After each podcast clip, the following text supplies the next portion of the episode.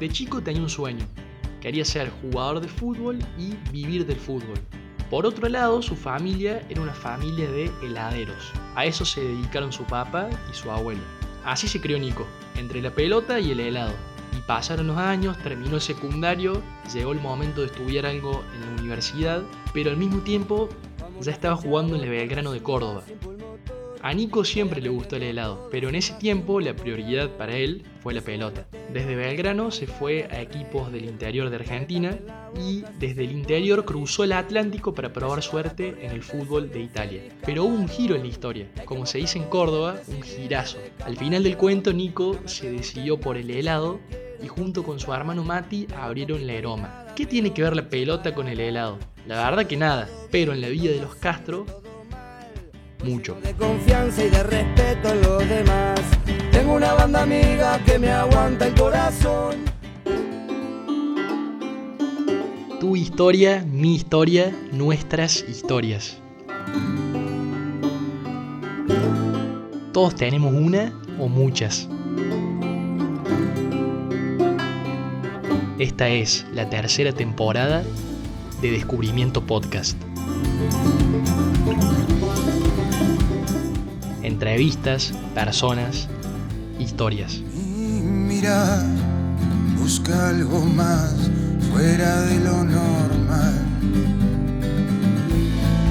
Y te busco esperando encontrar. Bueno, estamos con Nico Castro, Nicolás, uno de los dueños de la heladería Leroma. También fue jugador de fútbol profesional. Y hoy nos va a contar cómo fue el salto de, o bueno, esos dos momentos de su vida y, cómo fue el salto de la cancha de fútbol a, la heladería. Así que contanos, Nico, brevemente, bueno, ¿cómo puedes completar esta presentación? ¿Quién es Nico Castro? Hola, Cris, ¿cómo andas? Bueno, antes que nada, muchas gracias por, por invitarme a charlar.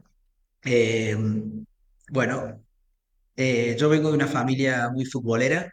Eh, desde chico siempre mi objetivo principal fue, era ser futbolista. Primero era, jugaba de chico porque me encantaba y después cuando, cuando vi que la situación se iba dando y que tenía alguna posibilidad de, ser futbolista profesional, eh, bueno, me fui, me fui preparando para, para eso. Eh, cuando terminé la secundaria, eh, inicié ciencias económicas, la carrera de contador público. Ahí ahí estaba entrenando en la primera de Belgrano, entonces intentaba en el tiempo que, me quedaba estudiar, pero bueno, con los viajes y con la, por ahí la poca flexibilidad que tiene la nacional, se me complicaba para, para, jugar y viajar y poder, y poder llevar la carrera, así que la llevaba muy despacio.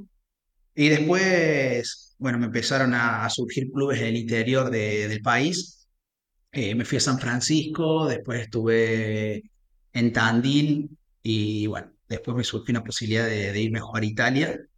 Así que ahí siempre mi prioridad era el fútbol, pero mi papá en paralelo, eh, mi papá es, nació en Buenos Aires y ya venía de, familia de, heladeros y en un momento decidió venirse a vivir a Córdoba y conoce a mi mamá y eh, arranca con, con fábrica de helados no con la misma receta que, usaban mis abuelos, los italianos, porque la que en Córdoba había intentado eh, apuntar a, otra, a otra clase social, a otro público, eh, hacía un helado mucho más económico, él apuntaba el volumen, entonces, pero bueno, yo, yo viví de cerca su etapa de, emprendedor también de mi papá, en la que, en la que le llegó muy bien en su momento. Eh, Así que bueno, yo siempre tenía en la cabeza jugar al fútbol, llegar lo más lejos que, pudiese, pero también tenía sabía que, el fútbol se termina temprano y, me gustaba el tema del emprendimiento y bueno, sobre todo del helado, ya que, que venía de una familia de heladeros. Así que bueno, eh, en Italia, después de, pasar por varios clubes, eh, no, no me fue como, como me imaginé. Eh, y cuando viene la pandemia, en Italia yo estaba con mi hermano, mi hermano es uno de los que hoy está con, con nosotros en Leroma. Eh, y en Italia es el único lugar donde te, eh, la carrera de maestro heladero eh, es un título, es, es universitaria, donde te dan el título. Así que Mati mientras jugaba, eh, estudiaba, Mati ya se había recibido, así que cuando inicia la pandemia, bueno, ahí nos encontramos en un momento diciendo, che, ¿qué hacemos? Eh, ¿seguimos apostando por el fútbol o, o adelantamos tiempos y lo que pensábamos para más adelante lo, lo hacemos ahora? Y bueno, así fue que decidimos, eh, debido a que no habían salido grandes posibilidades en el fútbol, adelantar los tiempos y en plena pandemia nos volvimos a Argentina y decidimos emprender, decidimos arrancar con Lero ah, y ahora acá estamos. ¿Qué edad tenés, Nico? ¿Y a qué edad dejaste el, club en Italia?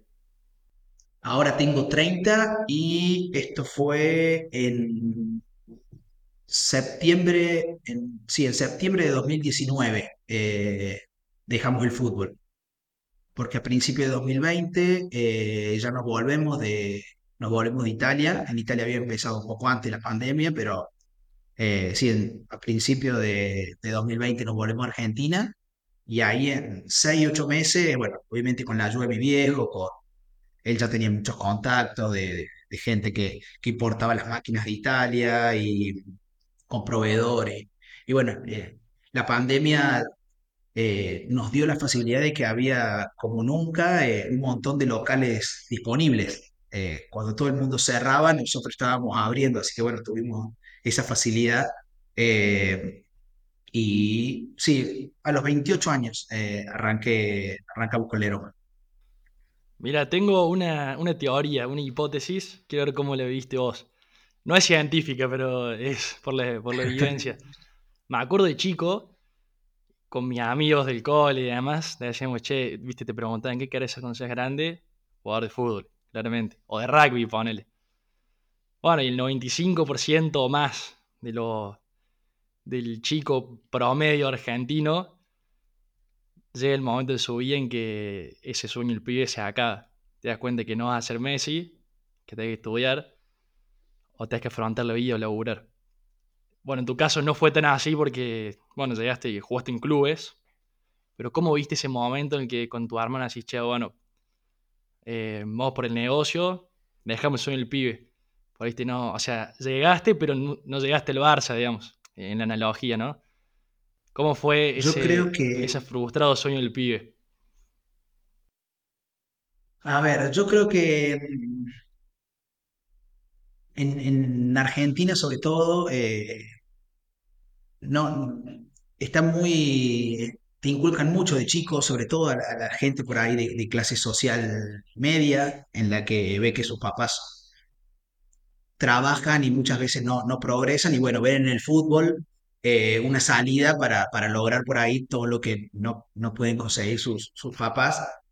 Pero bueno, como vos decís, o sea, no sé bien la, estadística, pero no debe llegar a, a jugar al fútbol y a poder vivir de eso más del 5%. Eh, el problema es que es muy difícil aceptar cuando ya tenés 24 25 años que si no estás en un club medianamente encaminado, es difícil que puedas terminar la carrera y no tener que trabajar. Pero bueno, eh, yo tuve la suerte que, que mi, mi novia, la que hoy es, mi esposa, Agus, eh, estaba estudiando contadora y, y bueno, ella me, me hacía ver todo el tiempo, eh, aunque aunque era duro el hecho de decirme, che, ya tenemos 27 años y lo que vos, a ver, podés estirar el seguir jugando al fútbol, pero vas a llegar a los 35 y vas a tener que trabajar. O sea, eh, bueno, er- eran charlas que íbamos teniendo. Entonces, bueno, juntos vimos que yo podría haber seguido el fútbol, jugando al fútbol porque iba a poder vivir. El tema es que, bueno, intentamos mirar un poquito más allá, que muchas veces lo que, lo que veo que les cuesta por ahí a, a los chicos que juegan al fútbol, eh, y decir, ¿para qué esperar a los 35 para, para poder emprender? O si, si ya hoy a los 27 ya me doy cuenta de que no, no voy a llegar al, Barça ni mucho menos. Así que bueno, tuve la suerte de que ella en su momento me pareció duro, pero después, después de muchas charlas lo fui, lo fui asimilando y me hizo ver algo que hoy creo que, que a muchos chicos les cuesta ver y que, bueno, es difícil tomar la decisión porque también muchas veces, che, dejo de jugar al fútbol, pero ¿para hacer qué? No todos por ahí tienen la posibilidad de que, bueno, yo tenía esto que, que lo había visto mi viejo desde chico, a mis abuelos, entonces tenía como un oficio junto con mi hermano para, para poder retomar, pero bueno, tuve la, tuve la suerte de que, de que Agus me hizo ver que, que podíamos adelantar los tiempos. Y desde una visión más optimista, siendo que ya se terminó, ¿qué crees que te dio el fútbol y qué le diste vos al fútbol? Uh, yo al fútbol le di todo. Eh, la verdad que me quedé tranquilo porque hice, hice todo lo que tenía a mi alcance desde chico para, para llegar a lo máximo que podía. Entonces, desde ese lado me quedo tranquilo. Y el fútbol también me dio muchísimo. Eh, el hecho de competir desde tan chico por, por un lugar en, en la cancha, por un puesto, el tema de estar todo el tiempo en vestuarios, eh, donde hay que llevar adelante liderazgo muchas veces. Eh, yo creo que el, que, el fútbol también, también me dio mucho el, el saber que a veces te forzaba y, el técnico elegía otra persona y no te tocaba jugar. Eh, bueno, creo que el, que el deporte en general te, forma mucho para, para la vida. Eh, y bueno, yo le puedo trasladar al ámbito, al ámbito comercial el tema de que muchas veces me tocó ser capitán o, o líder en, en- en equipos, entonces bueno, eso muchas veces lo puedo trasladar al, al ámbito de, de los negocios. Antes de entrar de lleno en la Eroma, en la historia de la Eroma, eh, ¿tenés un máximo ídolo futbolístico? Y yo desde que, bueno, eh, creo que hoy de todos debe ser Messi, ¿no? Eh, cuando lo veo jugar a Messi, eh, la verdad es que no, no, no me deja de, de, de sorprender con la edad que tiene, las cosas que hace y, y lo, lo, lo- distinto que es al- en la selección argentina. Tenemos todos buenísimos jugadores, pero cuando juega Messi, o sea, es, es, es muy distinto al resto. Como dijo ahora Pep, Pep Guardiola, yo creo que habría que darle un balón de oro a Messi todos los años y que el resto compitan por otro. Creo que es muy, muy grande la diferencia que tiene con el resto de los, de los jugadores. Y vamos a un caso hipotético, podés hablar tres minutos con él, salir a jugar, eh, pasillo del vestuario, ¿qué le decís o qué le preguntás? ¿Qué le diría? Hoy le diría que... ¿Qué le diría? No sé, la verdad. No me puse a pensar. Que se abra un Leroma en Miami ahora. Ahí va, con, con la publicidad de Messi. Bueno, y yéndole a Eroma, entonces, primero, mm, bueno, ¿qué significa el nombre? Leroma son las... eh, es la primera sílaba de los... Somos tres hermanos y nuestros segundos nombres son Leonel, Román y Martín. Mi, mi segundo nombre es Leonel, el de mi hermano es Román y el de Santi es Martín. Y las primeras sílabas de cada uno de los, de los nombres forman Leroma. Bueno, en eso, en ese poco tiempo que tuvimos desde que volví de Italia hasta que abrimos en septiembre del 2020, eh, una de las cosas que teníamos que pensar era el nombre. Estaba, estaba el proyecto, estaban la, la, la receta, estaba, estábamos armando la marca y todo, y bueno, nos faltaba el nombre y, y bueno, se le ocurrió a mi mamá. Mi mamá eh, buscaba combinar sílabas y le decíamos, no, eso se hacía antes, eso no, y en un momento cuando sale el aroma sonaba, sonaba algo similar a Roma, algo, la marca venía con, con herencia italiana, entonces bueno, Leroma nos pareció que podía ser, que podía ser un nombre interesante, así que bueno, ¿En qué avanzamos con Leroma. en qué ves que se diferencia el Eroma? O, o ¿qué, qué lo distingue? Porque, ¿qué pasa? En la época que vos estabas en Italia más o menos, se puso de moda acá dos cosas, hamburgueserías gourmet y heladerías más artesanales, como bueno, fueron, fueron varias, Lucianos, Delvent, etcétera. Y esto de verdad, mucha gente dice, che, el aroma es la mejor heladería de Córdoba y es más nueva. Entonces, ¿qué ofrecen ustedes y qué te distingue? Pues bueno, un poco el eslogan helado artesanal, medio que lo tienen todos.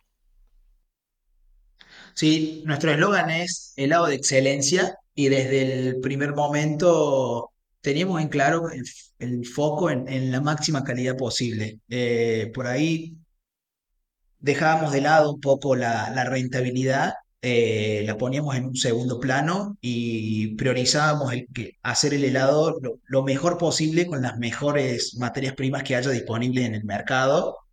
Eh, entonces, bueno, intentamos combinar lo que Mati estudió en Italia, que por ahí vemos que, muchas cosas que, que, que le enseñaron allá, acá, acá no se conocían, entonces pudimos encontrar un diferencial en, desde la maquinaria hasta el modo en el que, en el que se realiza el helado, y después lo intentamos combinar con eh, toda una, un- una historia de la marca, buscar que haya algo más que simplemente la venta de helado. Y ahora a partir de las nuevas sucursales ya buscamos que también sea una linda experiencia. En Zona Norte tenemos el proyecto de, modificar tanto la sucursal de Gauss como la de Recta y vamos a buscar, nosotros cuando, cuando vivimos toda la vida en Córdoba eh, y veíamos como que las heladerías por ahí se iban quedando un poco desde, desde la experiencia, eh, había heladerías que hacían buen helado y otras no tanto, pero por ahí notábamos que la experiencia en, en- en heladerías eh, se había quedado un poco. Así que bueno, buscamos que no solamente sea la venta del producto, sino generar una experiencia detrás de de, de todo lo que hay atrás de la marca, de, de dónde viene y bueno, y después los locales en sí. ¿Cuántos locales tienen hoy? Hoy tenemos siete. Cuando arrancaron, que creo que fue el de, el de la Gauss, corregime si me equivoco, el Sí, primer local, se esperaban, digamos, pegarle y que les vaya tan bien, porque bueno, imagino que ahora con eh, franquicias y por ahí con proyectos de crecer. ¿Cómo vivieron ese? Fue una sprint un poco, medio rápido, ¿no?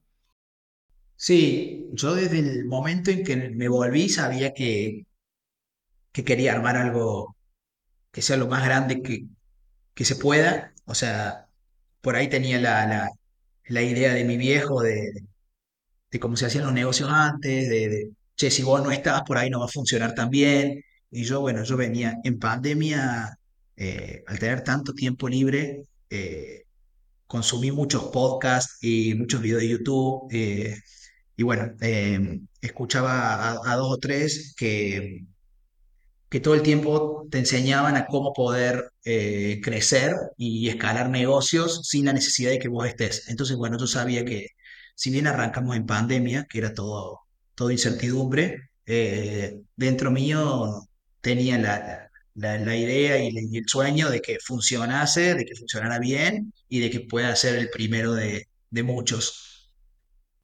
Y contame qué te parece, por ahí es más opinión mía, pero digo, en los negocios y en general, parece cuando nace un proyecto que es bueno, que has hecho es de calidad, como, como así que, que busca hacerle aroma, ¿cómo es ese equilibrio entre nos expandimos, crecemos, pero cuidamos la calidad? O sea, mantenemos que el local número 15 sea como el local uno en experiencia, en producto y demás.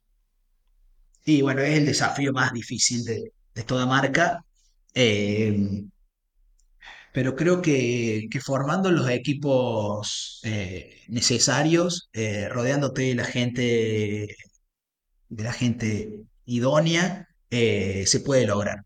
Hay casos, hay casos a nivel mundial, eh, Starbucks, McDonald's y bueno, muchos más, que logran, que logran escalar y no, logran crecer.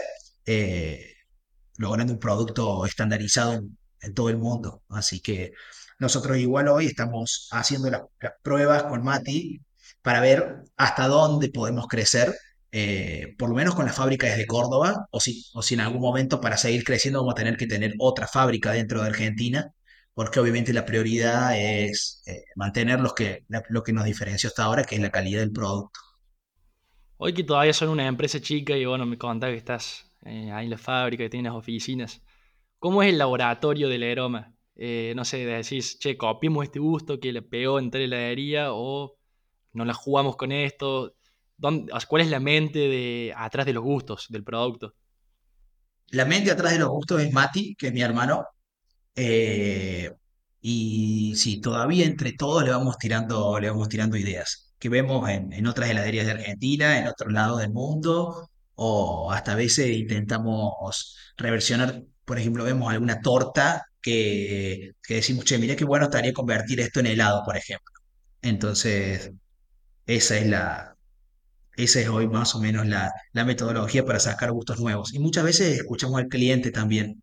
eh, tenemos un, sistema de, de- QR en las, en las sucursales donde la gente puede eh, comentarnos cómo fue la atención y dejarnos algún comentario o de algo para mejorar o alguna sugerencia, no un sabor nuevo o lo que le parezca. Entonces muchas veces tomamos, tomamos ideas de los clientes también.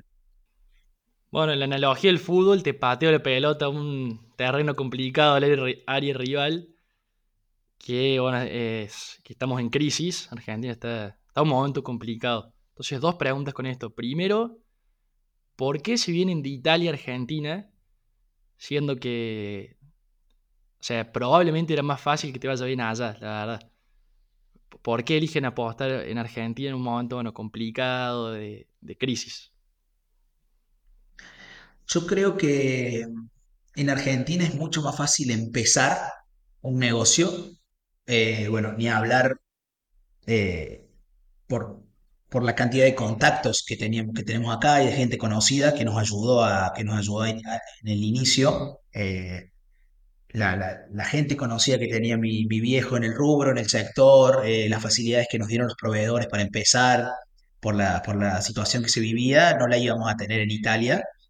Estábamos arrancando con muy poco capital, eran los ahorros de- del tiempo que jugamos al fútbol en categorías medias a bajas, así que bueno, los ahorros eran, poco y nada, así que sí creo que eh, afuera, como, sobre todo como está Argentina hoy, es mucho más fácil que un negocio perdure, porque tenés mucha más previsibilidad, tenés mucha más estabilidad, las reglas de juego son más claras. Eh, acá en Argentina tenés que estar muy atento todo el tiempo, pero a la hora de iniciar un negocio, creo que con bajo capital hoy es mucho más fácil en Argentina que en Italia y bueno, en su momento lo veíamos como de decir, che, poner una heladería en Italia con, con toda la incertidumbre que, que generaba arrancar un negocio nuevo, era como decir, che, no es muy, muy disruptivo, no es muy innovador poner una heladería en Italia. Eh, pero bueno, sí veíamos que eh, cosas que podíamos tomar de heladerías italianas podían funcionar en Córdoba y en Argentina porque no, no había, no existían. Así que por eso fue la decisión de volvernos a, Además de que extrañamos Argentina y nos, a pesar de todo, nos parece el país más, más lindo del mundo. Eso es impresionante. Estamos, estamos complicados, pero el argentino ama, ama su tierra. Bueno, y la segunda en esta línea es cómo se mantuvo, o cómo se comportó, mejor dicho, el consumo de helado en este tiempo. Viste que en tiempo de crisis también la gente prioriza ciertas cosas. Eh, y bueno, por ahí el helado, cómo se mantuvo. ¿Ven que bajó en general la venta o la gente, eh, no sé, va los domingos, va los sábados y compra un kilo de helado, se lleva una docena de paletas? No, eh, nosotros, por suerte, desde que abrimos, eh, el volumen de ventas siempre fue creciente. Eh, nosotros se lo, se lo adjudicamos un poco a que, bueno, antes la, la gente está buscando situaciones de, de- placer momentáneo. Eh, antes por ahí sigue habiendo un sector que puede hacer todo, pero bueno, eh, ese sector se va achicando. y vemos que antes por ahí decía, che, ahorro en, ahorro en esto o ahorro en- en lo otro, porque me puedo llegar a pagar un auto o porque me puedo meter en alguna cuota o, algo de una casa. yo creo que cada vez ven más lejana esa situación. eh, entonces, bueno, la gente vive el hoy y por eso vemos que viene un, viene un recital de, de- alguna banda de- del exterior y están las entradas agotadas, eh, siendo que las entradas tienen el valor de casi la mitad de un sueldo básico hoy. Pero bueno, eh, se lo atribuimos un poco a que la gente está buscando, sobre todo los jóvenes, como el, placer momentáneo. Vivamos el hoy eh, el mañana no sabemos qué, qué puede pasar. Entonces me doy un gusto y voy a un buen restaurante, me como una buena pizza, me como una buena hamburguesa, tomo el helado que me gusta. eh, entonces se lo atribuimos un poco a eso. Esperé en algún momento, bueno, eh, si todo se acomoda, seguramente el, el- consumo se baje un poco, eh, pero bueno, hasta hoy, eh, por lo menos las ventas fueron crecientes. Tengo dos, dos más de curiosos sobre el negocio. Primero, en el corto plazo o mediano plazo, los cordobeses o los argentinos, vamos a ir a un súper y vamos a ver en el freezer una caja de helado de la broma o no va a salir de la heladería, digamos, del local suyo. Eso es algo que tenemos pendiente. Hoy no tendríamos el volumen para abastecer eh, mercado mayorista. Eh, hoy con, con el centro de producción actual eh, estamos limitados a, a- nuestros puntos de venta y sinceramente nos gustaría estudiar un poco más porque, bueno, en Italia y en el resto del mundo se consume muchísimo helado desde el supermercado. El argentino no está acostumbrado a ir al súper y, por lo menos no, no la gran mayoría. Eh, es como que están acostumbrados a, consumir helado en una heladería, pero bueno, es un, es un mercado que, que nos gustaría estudiar eh, porque hay formatos eh, para, para poder sacar y que la gente piense en el helado como, como en un producto de estoqueo que tenés en el freezer y que podés, podés acudir en cualquier momento. Y la segunda es, la otra estábamos acá con mi familia, con Nacho, que es mi cuñado, es tu amigo, vamos a decir que por eso te conozco. Bueno, y pedimos un kilo y vimos el- que el pote tiene otro formato que nunca había visto. Eh, contar un poco a la gente, bueno, cómo es y por qué ese cambiazo. Que, que bueno, es. Al que nunca lo, lo vio, te llama la atención. Eh, bueno, el, el pote rectangular al que cambiamos ahora eh, es el que se usa en Italia. Eh, tiene la, tiene la facilidad de que se, lo podés guardar mejor en la, en la heladera, o sea que te ocupa menos espacio, se puede optimizar el espacio en el, freezer. Eh, el tema es que al principio no se, en Argentina no se conseguía, nosotros cuando vinimos fue el primero que buscamos y no se conseguía, y ahora hay una empresa que lo empezó a producir, pero bueno, eh, necesitas, primero que tiene un costo más elevado que el redondo, eh, y después necesitábamos comprar una cantidad mínima grande para que nos hagan el personalizado del Lerome en la tapa. Ahora, bueno, con las últimas aperturas ya logramos, logramos poder hacer la compra del mínimo que te requería y por eso fue el, fue el cambio. Un poco recordando cuando tomábamos helado en, en Italia. Bueno, y ahora nada, sigo ahí con, con Nacho, que te nombraba que como un hermano mayor para mí. Eh, ya saliendo del aroma, saliendo del fútbol, eh, nada que ver, pero es, personal. ¿Qué valor le das a la amistad? O bueno, yo te conocí, como decía recién, a, a vos y a los amigos de Nacho hace poco, que se casaron, vamos a decirlo. Y me llamó la atención y yo después le conté a mis amigos, mis conocidos, che, eran, viste eso que dicen, los amigos son los hermanos que uno elige. Bueno, están ustedes ahí eh, viviendo esos días, celebrando. O qué valor le das a la amistad. También sé que a, tus amigos les das de probar el helado antes de sacarlo. Bueno, Bueno, a mí me, la relación con mis amigos de, toda la vida, del colegio, fue, fue rara, fue distinta, porque el fútbol te hace perder muchas cosas. Eh, cuando mis amigos salían, yo no podía salir porque el otro día jugaba. Entonces, bueno, eh, yo creo que yo creo mucho en la, en la amistad, eh, pero creo en una amistad que, que se alimente continuamente. eh, y bueno, el fútbol por ahí no me, no me permitía estar, compartir todo lo que hubiese querido con, con mis amigos de, de la secundaria y después ni hablar. Cuando empecé a viajar, eh, estuve dos años en un lado, dos años en otro, tres años afuera. Entonces, bueno, con mis amigos de, de toda la vida sigo cuando volví, obviamente, reflotamos la relación, pero, pero bueno, me perdí un montón de cosas con, con mis amigos. Y y cuando volvimos estábamos eh, compenetrados 100% con el negocio, producíamos de noche y vendíamos de día. Entonces hubo dos años que no jugaba al fútbol y, con mis amigos, bueno, el tema pandemia no los podía ver mucho. Y en un momento se acercó eh, Agus Grigol, el team, que, que es eh, otro, otro muy amigo de Nacho, y me dice, che, ¿por qué no salía un poco de, trabajar tanto te venías a jugar un poco con nosotros al fútbol?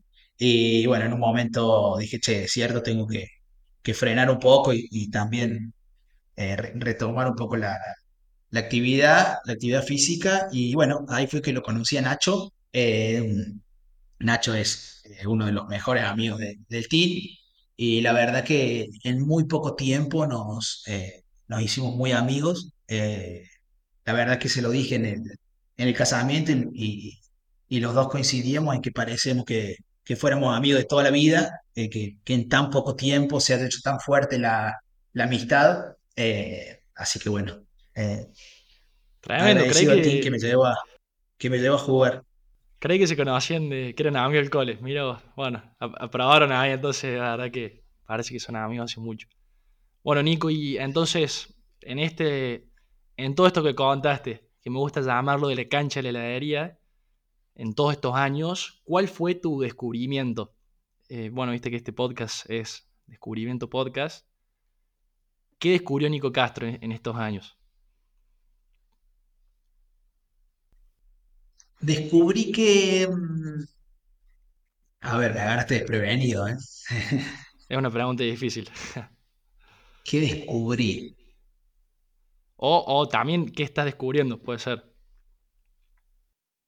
Eh, bueno, la verdad que el, el mundo de los negocios para mí fue, es todo muy nuevo. eh, Y de- descubrí que en Argentina también se puede emprender, aún con la, con la situación actual, también se puede progresar.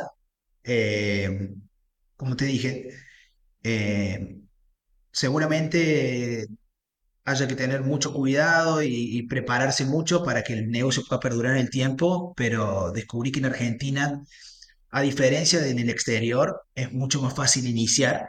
Eh, es más fácil ir de Argentina al mundo, por lo que veo hoy, que intentar arrancar en el mundo, eh, arrancar en el exterior. Así que, bueno, eh, mi, mi- mi- grata sorpresa fue que, que aún como está todo en Argentina, se puede emprender, se puede progresar y se puede, se puede hacer algo, se puede seguir aportando valor a la sociedad y la sociedad lo, lo, lo valora. Y la última que te hago es un cambio de roles. Vos sos entrevistador, yo soy entrevistado y eh, que me hagas una pregunta. Que te hago una pregunta. Eh, a ver, ¿qué te puedo preguntar? Te voy a preguntar, ¿cómo de quién es mi ídolo? Te voy a preguntar a quién te gustaría entrevistar, a quién te gustaría tener alguna vez en, en tu podcast y con quién fue de los que entrevistaste hasta ahora que más te sorprendió y qué fue lo que te dijo que, que te sorprendió, cuál fue la frase que te dijeron o, o qué charla fue, te pareció lo más interesante. Bueno, el que me gustaría entrevistar a, a Messi, sin ningún lugar de dudas, pero también lo, lo admiro como persona, sinceramente. Pero más bajado a tierra, bueno, y una, algo más realista. a- creo que se llama Sebastián Teixeira, le dicen el, ena- el creo que le dicen el enano, que es el cantante de La Vela Puerca. A mí me encanta el rock Exacto. nacional y uruguayo. eh, y bueno, es un gran, un gran amigo, aunque no lo sepa. lo he ido a ver muchas veces. Así que, bueno, el cantante de La Vela. Y, bueno, la verdad que me sorprende, viste, cada entrevista que hago porque, mm, cada, viste, personal antes decía, cada persona es un mundo. Y es así, la verdad. El que más me sorprendió, o los dos que más me sorprendieron, fueron el primero que hice, que fue un sacerdote que fue a la guerra de Malvinas. O sea, él fue el cura del ejército. Bueno, impresionante, porque te, viste, te cuenta cómo vio la guerra. Claro, Eh, no, no sé si una frase en especial, pero, pero sí lo que contaba, la verdad.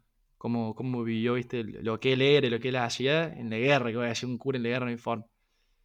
Y lo otro es Benjamín Muteler, que es un hombre acá de Córdoba, que estuvo en un accidente de avión, no sé si lo conoces, de, de Lapa, que fue en el 99, venía de sí, Parque a Córdoba. Bueno, él sobrevivió y lo que me impresionó fue cómo el tipo, eh, ese dolor que fue terrible, eh, o sea, in- interior y, y de cuerpo, cómo lo marcó él. ¿Viste? Él, te- él te habla y dice, yo sufrí, fue durísimo, pero en parte la persona que él es hoy y su familia como es, eh, bueno, es por ese accidente. Y después su hija me claro. habló, que, que su hija es mi amiga, de hecho, ella me ayudó a hacer el contacto. Y Angie se llama, y me dice, che, vos sabés que yo cuando pasó eso, yo tenía un año, ponele, y en mi casa mucho no se habla, entonces como que por, por tu podcast yo pude conocer más la historia de mi viejo, así que gracias. Y yo Claro, che, bueno, muy bueno. impresionante. Eh, bueno, de eso se trata, que la, que la gente descubra Sí, sí, sí. en cada historia algo. Bueno, ahí tengo dos, dos podcasts para, para escuchar entonces, dos recomendaciones. Con gusto. Para recomendar a, a los oyentes también. Así es. Bueno, Nico, eso es todo. Un gustazo. Y a ver qué, qué gustos se vienen, qué gustos traerá el corto plazo. Bueno, un abrazo. Ya le voy a ¿eh? mandar para que. Ya le voy a mandar ahí a, a la familia para que cuando estemos por sacar algún sabor nuevo nos hagan la devolución previa, el, el testeo previo a sacar el sabor. Con gusto, con mucho gusto. Esta es la tercera temporada de Descubrimiento Podcast. Entrevistas, personas, historias. Y mira, busca algo más fuera de lo normal